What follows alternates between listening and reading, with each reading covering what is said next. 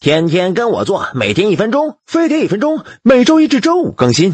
表弟整天无精打采，遇到一家伙说是亚健康，推销了大堆保健药，结果银子花了不少，吃完没效果。今天哥就来跟大家讲讲什么是亚健康。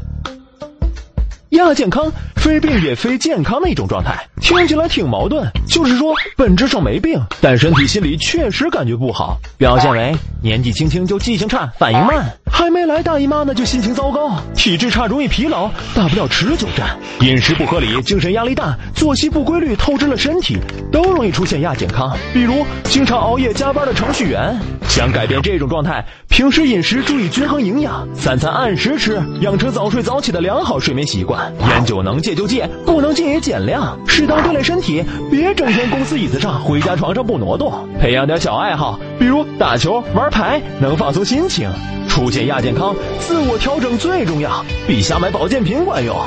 很多单身狗要说了，老子也想改变生活作息，可他妈没人监督啊！别急，哥给你们安利一个黑科技般的存在——智能手环，它可以记录你每天走了多少步，消耗了多少卡路里，还能监测你晚上的睡眠质量。扫码关注“飞碟说”微博、微信，获取更多黑科技资讯。